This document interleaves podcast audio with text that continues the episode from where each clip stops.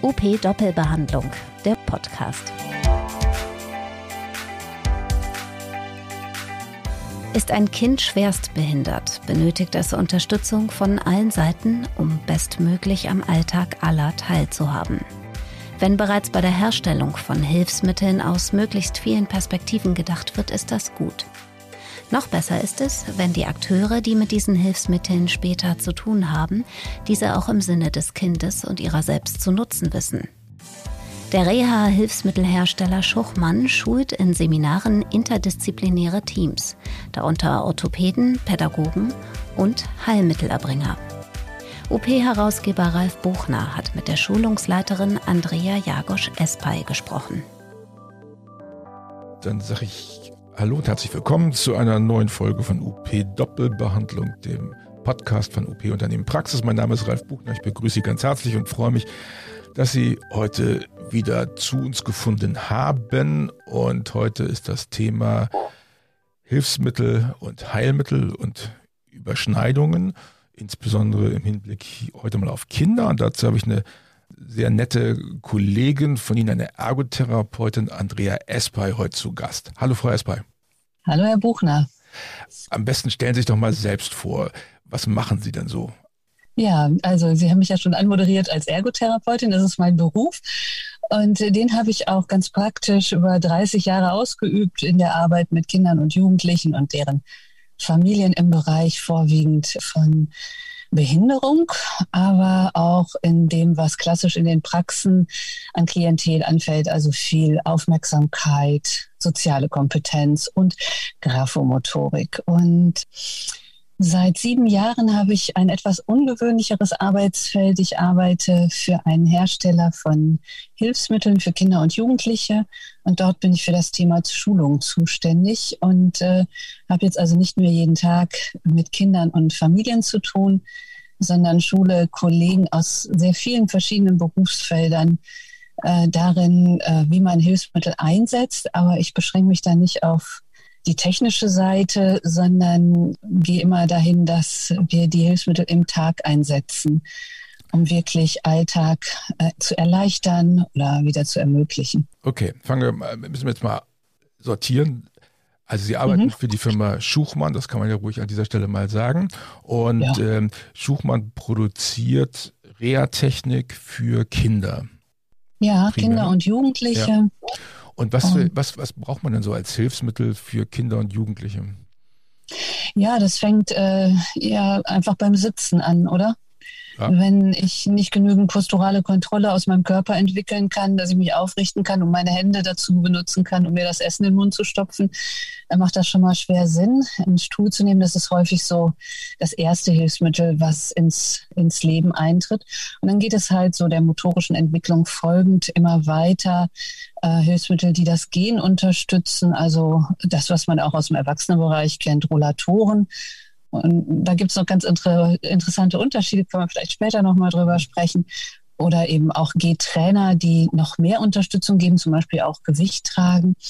Und dann wird es immer spezieller in Richtung auch Stehgeräte. Wenn auch das alleine nicht möglich ist, wird in letzter Zeit immer wieder äh, die Betonung deutlich, wie wichtig die Aufrichtung, die vertikale Position für den Menschen ist. Das ist die menschliche Position und äh, wir sind allein im Sozialkontakt schon anders, wenn wir nach unten sprechen. Das weiß jeder, der mal eine Runde im Rollstuhl gesessen hat. Auch probeweise oder vielleicht aufgrund von einer vorübergehenden Verletzung. Es ist einfach ein anderer Kontakt. Also ja. aufrechte Position. Ja, und dann die Bereiche, die immer nicht so viel und gerne öffentlich genannt werden, aber Körperpflege, Körperhygiene, Toilettengang, solche Dinge natürlich auch. Ja, und wir haben noch etwas, was wir äh, ganz, ganz gerne machen, das sind Fahrrädchen. Äh, die sind so ein bisschen, finde ich, immer lustiger, weil die flott sind und Spaß machen. Und die haben so einen, so einen netten Effekt, dass die Training machen, ohne dass man es merkt, für die Beine und in Richtung Gehen auch vorbereiten. Aber die machen halt so ein bisschen ähm, einen Kinder besser zu Spielpartner, ne? wenn ja. die sich flott im Kreis bewegen können. Ja, und äh, das war jetzt, glaube ich, so fast alles ohne ja, genau. Ohne Anspruch auf Vollständigkeit. Ja, ich habe mir nebenbei so die Internetseite angeguckt, sitzen, positionieren, Transport, unterwegs gehen, fahren, stehen, Transfer, Bad und Toilette. Ja, da haben Sie jetzt, glaube ich, alles erwähnt. Kann ich aber stolz sein, ja. dass ich das auswendig Ja, sehr gut. Ähm, wenn ich jetzt, was hat das mit einer Heilmittelpraxis? Wenn ich Kinder therapiere, das mhm. sind ja in der Regel, das sind ja Kinder, die schwerst behindert sind, ähm, dann bin ich ja durchaus als Heilmittelerbringerin, als Heilmittelerbringer konfrontiert mit diesen Hilfsmitteln. Da, da haben wir sozusagen äh, Überlappungen, so das wird ja geliefert üblicherweise durch ein Sanitätshaus. Ja, genau. Das ist ein ganz interessantes äh, Zusammenspiel. Verordnet wird das Hilfsmittel durch einen Arzt, ganz mhm. klar. Genauso wie das Heilmittel. Und äh, uns hört ja keiner zu, oder? Nee. Ähm, es gibt relativ viele Ärzte, die gar nicht so genau wissen, wo die Unterschiede zwischen den Geräten sind. Die haben natürlich eine Vorstellung von einem Rollator oder von einem Gehgerät. Aber die Details, die wissen dann eben doch die Experten in den Sanitätshäusern häufig besser und eben häufig auch die Therapeut. Wie sagt man das jetzt? TherapeutInnen, ne? Oh, also und, ich, ich ähm, bin alt und weiß und äh, Mann, äh, ich ich sage dann Therapeutinnen und Therapeuten, weil ich das andere okay. schwieriger finde, aber es ist egal. Es ist, glaube ich, ist alles egal, ne? richtig. Ne? Und äh, eigentlich könnte man auch nur von Frauen sprechen, weil, glaube ich, 75 Prozent aller ja. Heilmittelerbringerinnen Frauen sind. Insofern können wir das. Nehmen wir mal die Männer mit, ne? Wir können das generische Femininum mal einführen an dieser Stelle. Okay. Ja, aber, das machen wir heute. Okay. ja, also, aber, das, aber äh, das, das, ist doch ein Problem. Also die, die Frage ist ja, wer ist eigentlich Spezialist dafür? Die Sanitätshäuser selbst ja. haben sicherlich hin und wieder Experten, aber auch nicht durchgehend, weil die ja nicht ständig im großen Stil behinderte Kinder versorgen oder sind das spezialisierte Sanitätshäuser? Es sind äh, tatsächlich zum großen Teil spezialisierte Sanitätshäuser. Da gibt es wirklich Einzelne, die sich die Kinderreha auf die Fahne schreiben und äh, das Problem mit der Qualifikation äh, ist da sehr unterschiedlich. Es gibt zum Teil wirklich super, super kenntnisreiche, schlaue, erfahrene Kollegen in Sanitätshäusern. Und äh, weil das ein klassischer Quereinsteigerberuf ist, auch äh, viele Kollegen, die ähm, in anderen Bereichen Expertise erworben haben und jetzt sich umorientieren. Die versuchen wir auch zu schulen, speziell auf unsere Produkte. Und was ganz wichtig ist in diesem Zusammenhang, ist eine internationale Gemeinschaft, die Reha Kind heißt. Mhm. Und die haben eine Fachberaterausbildung äh, mhm. initialisiert, schon seit vielen Jahren. Und die ist halt äh, herstellerunabhängig. Ah, okay. Und dort kann man äh, sich das breite Spektrum erarbeiten und dann eben auch ein Qualitätssiegel erwerben. Mhm. Das denke ich ist ganz gut in diesem Bereich. Und ich merke, Sie wollen was sagen, mal jetzt trotzdem noch einen Satz. Äh, die sind auch interdisziplinär besetzt. Äh, von Technikern, auch Orthopädietechniker und da auch die Meister über Leute, die Quereinsteiger sind und ganz, ganz äh, viele ähm, Therapeutinnen.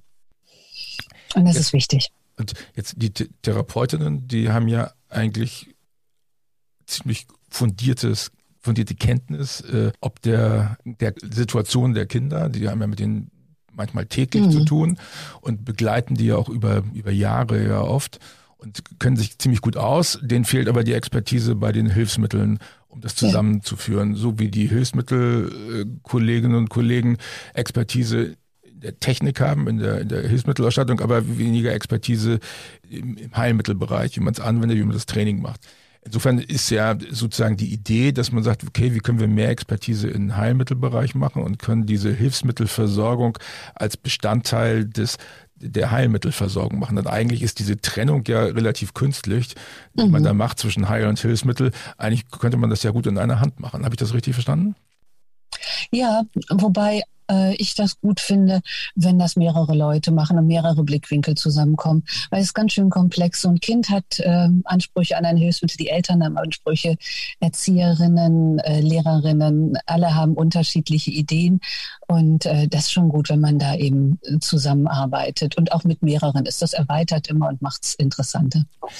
Das, das, was Sie gerade gesagt haben, dass äh, die, die Therapeutinnen haben die größte Expertise eben vom physiologischen her. Und was wir da erleben, ist im Moment so interessant. Bislang ist es ja so, dass die große Anzahl der Kinder mit diesem Problem mit Körperbehinderungen in Spezialeinrichtungen untergebracht sind. Und das weicht ja immer mehr auf, dadurch, dass wir seit vielen Jahren jetzt schon in die Inklusion gehen. Und das macht das auch eine Physio, die eine ganz normale Praxis hat, plötzlich äh, angefragt wird, kannst du nicht bei uns in der Marienschule um die Ecke mal das Kind mit Spina Bifida während der Unterrichtszeit betreuen? Und dann wird es interessant. Ja.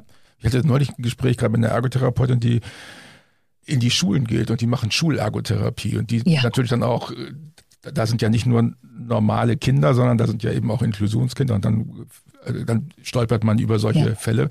Ähm, was kann ich denn jetzt als Therapeutin machen, wenn ich mehr Know-how haben will bei dem Thema? Ja, es gibt vielfältige Angebote zur Fortbildung im klassisch-therapeutischen. Also ich bin auch im Vorstand der Boba-Therapeuten und organisiere da Fortbildungen. Äh, da gibt es relativ wenig spezialisiert für Hilfsmittelanwendung und dann auch bei Kindern. Das sind so einzelne Ringeltäubchen. Reha-Kind ist eine gute Adresse, die man googeln kann und sich dort Fortbildung ehrlich gesagt, alle Hersteller bieten Fortbildung an, die sie äh, bunt besetzen möchten. Was, was lernt man in der Fortbildung? Also wenn ich jetzt, in der, in der, wenn ich jetzt mir mhm. vorstelle, ich habe eine Ergotherapiepraxis oder eine Physiotherapiepraxis mhm. und ich überlege jetzt, lohnt es sich, meine Kolleginnen zu so einer Fortbildung zu schicken? Was ja. habe ich davon, wenn ich die Kolleginnen zu einer Fortbildung schicke? Ja, die kommt wieder und ist ganz begeistert davon, was man mit äh, Hilfsmitteln alles erreichen kann und wie man Therapieerfolge unterstützen und sichern kann.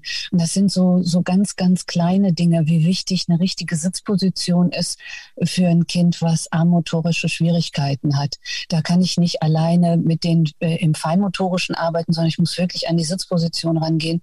Und da erfährt man dann, welche Hüftwinkel, ja, sind ja relativ weit von den Fingerchen entfernt, sich da auswirken wirken und welche Bedeutung Fußbrett haben kann. Und man lernt auch, wie man das einstellt und man lernt auch, wie man fragen kann, äh, damit jemand kommt und das einstellt, weil vielleicht muss man ja nicht alles selber können. Und ähm, das, was, was wir uns auf die Fahnen geschrieben haben, wir holen uns immer ganz ausgefuchste Experten noch dazu, dass auch die erfahrenen Leute noch einen Wissenszuwachs haben. Also wir holen uns dann eine Orthopädin, die operiert dazu und die uns erzählt, wie sie Indikationen stellt und äh, operiert. Und wir holen uns eine Physio dazu, die im Operationssaal mit umlagert und dann auch die, äh, die Akutversorgung danach macht. Ja, und von verschiedenen Bereichen immer so Spezialisten, wo man in Mainstream-Fortbildung keine Chance hat, weil die ziehen zu wenig Leute. Das lässt sich dann einfach schwer, schwer realisieren. Und äh, bei uns geht das ganz gut die Resonanz ist äh, tatsächlich positiv und es sind immer so Abstauberchen auch dabei. Wenn ich ein Kind mit einer Zerebralparese gut positionieren kann, dann kann ich das auch bei denen, die äh, mit der Aufmerksamkeit Schwierigkeiten haben, die kann man auch noch irgendwie durch Sitzen ganz gut ein bisschen unterstützen und eben auch die, die einfach ein bisschen ungeschickt mit den Händen sind. Mhm. Und äh, das macht Spaß. Das glaube ich. Wie lange muss ich mich dann fortbilden, um sozusagen ein bisschen mehr Sicherheit, ein bisschen mehr Übung bekommen? Wenn ich mir vorstelle, wenn ich mir meine Berufsanfänger so angucke, die hier in der aus der Fachhochschule kommen, die haben ja mit solchen Fragestellungen mehr oder weniger bis dahin nichts zu tun gehabt. Also erstens lernt man ja nie aus. Ich bin ganz traurig, dass ich in den letzten zwei Jahren nicht auf die Kongresse gehen konnte, die mich interessieren. Logisch. Also äh, da ist immer noch Luft nach oben, auch nach 30 Jahren. Und ich denke, man muss einfach am Ball bleiben. Also man braucht bestimmt so zwei, vier Tage zu jedem Bereich, um eine Ausgangskompetenz zu haben. Und dann kann man sich ja immer weiter spezialisieren und am Ball bleiben. Und dann geht das sicherlich gut. Sie, Sie, haben ja viele Kontakte in Praxen, Sanitätshäusern und so weiter und so fort. Ja. Ist das auch ein tendenziell ein Geschäftsmodell für Therapiepraxen, dass man sagt, okay, warum sind wir als Therapiepraxis nicht direkt verbunden mit Firma Schuchmann und, und machen die Versorgung direkt und rechnen das selbst ab, dann würde ja das Investment in die Fortbildung sich mehr lohnen. Wird das irgendwann mhm. mal so sein? Ich glaube, ähm, im Bereich von Kindern und Jugendlichen ist das also bin jetzt ungefähr das Gegenteil vom Betriebswirt. Äh, mhm. Nicht so ein wahnsinnig lukratives Modell. Was ich weiß, ist, äh, dass Praxen, die sich auf Geriatrie, geriatrische Neurologie und äh, Neurologie im Erwachsenenalter spezialisiert haben, die hätten da richtig was von. Ja. Weil diese Menschen brauchen alle Hilfsmittel und äh, die sind einfach mehr. Es gibt viel mehr Erwachsene und alte Menschen, als es Kinder in diesem Bereich gibt, was gut ist für die Kids. Mhm aber schade für das Geschäftsmodell. Oh Gott, kann man ja gucken. Aber das, also muss, man muss ja irgendwie gucken, wenn man seine Leute jetzt also mehrere Tage wegschickt zur Fortbildung, dass man irgendwie eine, so eine Refinanzierung hinkriegt, mal abgesehen von der besseren Versorgung, die man natürlich da hinkriegt. Hm. Also ich glaube, dass sich das in, in also ich selber bin in Münster, habe da spezialisiert gearbeitet. Wenn sich das rumspricht, wenn das äh, bekannt ist, dann kriegt man natürlich direkt die Zuweisung. Und dann kriegt man eben auch die Kinder, die jetzt so selten sind mit einer Dysmelie, Ne, was ist, wenn plötzlich dann doch ein kleiner Junge auf die Welt kommt, der dessen rechter Arm am Ellenbogen aufhört und wo so ein kleines Fingerchen noch rausguckt? Mhm. Die landen dann eben bei der Frau, von der man schon mal gehört hat, dass die auch ach, irgendwie was mit Prothesen macht, ne? Oder mal ein Kind auf dem Fahrrad gesetzt hat, was auch keine Arme hatte oder so. Gibt es in diesen Netzwerken ähm, Ansprechpartner, die man per Video mal dazu holen kann, wenn man eine spezielle Fragestellung hat, der man sich selbst nicht so gewachsen fühlt? Also so eine Art Tele. Ähm mhm. Ich verstehe, was Sie meinen. Ich glaube, also mir ist jetzt also wir hatten in, im Lockdown viele Kollegen, die mit Teletherapie angefangen genau. haben. Und wie war das und Ergebnis? Die haben solche Sachen gemacht und die haben, äh, jetzt wo Sie das ansprechen, die haben so einen Spaß gehabt, weil die plötzlich sahen, wie ein kleiner Junge im Stehgerät vor der Waschmaschine war und einfach das, was alle Kids so lieben, irgendwann mal immer diese Trommel anzugucken, ne, ja. machen konnte. Und dann hat er halt vergessen, dass er stand und kriegte eine anständige Stehzeit dahin, was einfach seiner Knochenstabilität sicher gut getan hat. Darauf kommt man ja in so einer normalen Praxis nicht, oder? Ja, ja das stimmt. Und äh, ob die daraus ein Modell entwickeln. Ähm, du kannst mich jederzeit anrufen und das kommerzialisieren, ich weiß es nicht. Okay, mal gucken. Bin ich mal gespannt, wie das sich weiterentwickelt. Ja, insgesamt ist das mit diesen Teletherapien, äh, das hat erst so, ähm, erst war es eine Not, dann hat es Spaß gemacht und jetzt ist, glaube ich, weil das alles mit so einer anstrengenden und äh, überfordernden Zeit verbunden ist, äh, gehen wir da gerade durch ein Tal und ich tippe, wir werden uns in so einer Mitte treffen. Und dann sind solche Ideen sicherlich toll, Herr Buchner. Ähm, Telekonsil war, also nicht Teletherapie, sondern eigentlich Telekonsil. Ja. Also wenn ich Sie zum Beispiel, wenn ich weiß, ich behandle ein Kind und ich kenne mich da nicht so aus, dann würde ich Sie anrufen und sagen, kannst du mal über Video einfach zu, dich zuschalten ja. und zugucken und kannst mir mal sagen, ja. was ich jetzt machen soll. Ne? Also so eine Unterstützung durch Sie, weil Sie Fachfrau sind und das Kind eben nicht zu ihnen nach Münster fahren mhm. kann, weil ich gerade in Kiel bin. Also das war die Idee, wie man Transfer machen mhm. kann komm, gucken wir mal zu den Kosten. Wenn ich jetzt zur Fortbildung zu Ihnen komme, was kostet das? Ich glaube, so ein Wochenende kostet äh, 160 Euro. Mhm, okay. Und da werden Sie äh, voll verpflegt und betütert, kriegen Wissen und ein nettes Bett und so, nettes das, Essen. Also inklusive äh, Übernachtung und Verpflegung. Ja, ich glaube, das ist ein ganz guter Deal. Und das, was äh, viele Sanitätshäuser machen mit diesen immer armen Schulträgern und äh, privaten Praxen und äh, wer da alles so ist, die laden auch schon mal Therapeuten ein, weil sie einfach wissen, die Zusammenarbeit wird besser, äh, wenn, wenn man weiß, wovon man redet.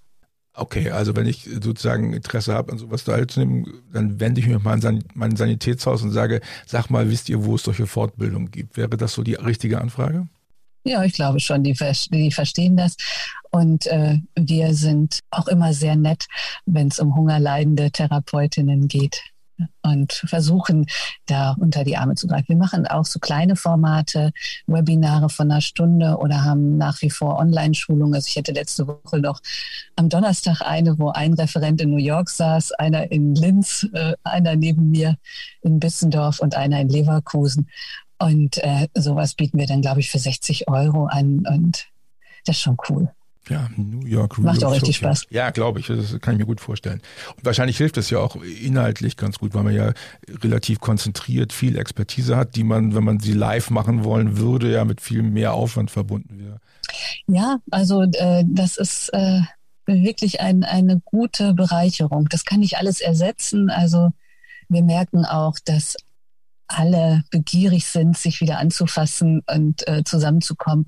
Und wir sind halt alle auch so, so Anfassberufe. Ja. Definitiv. Und, äh, und wir sind alle total auf Kommunikation und auch auf sehr basaler Kommunikation, weil die Menschen, mit denen wir zu tun haben, halt häufig nicht so in kognitiven Sphären sind.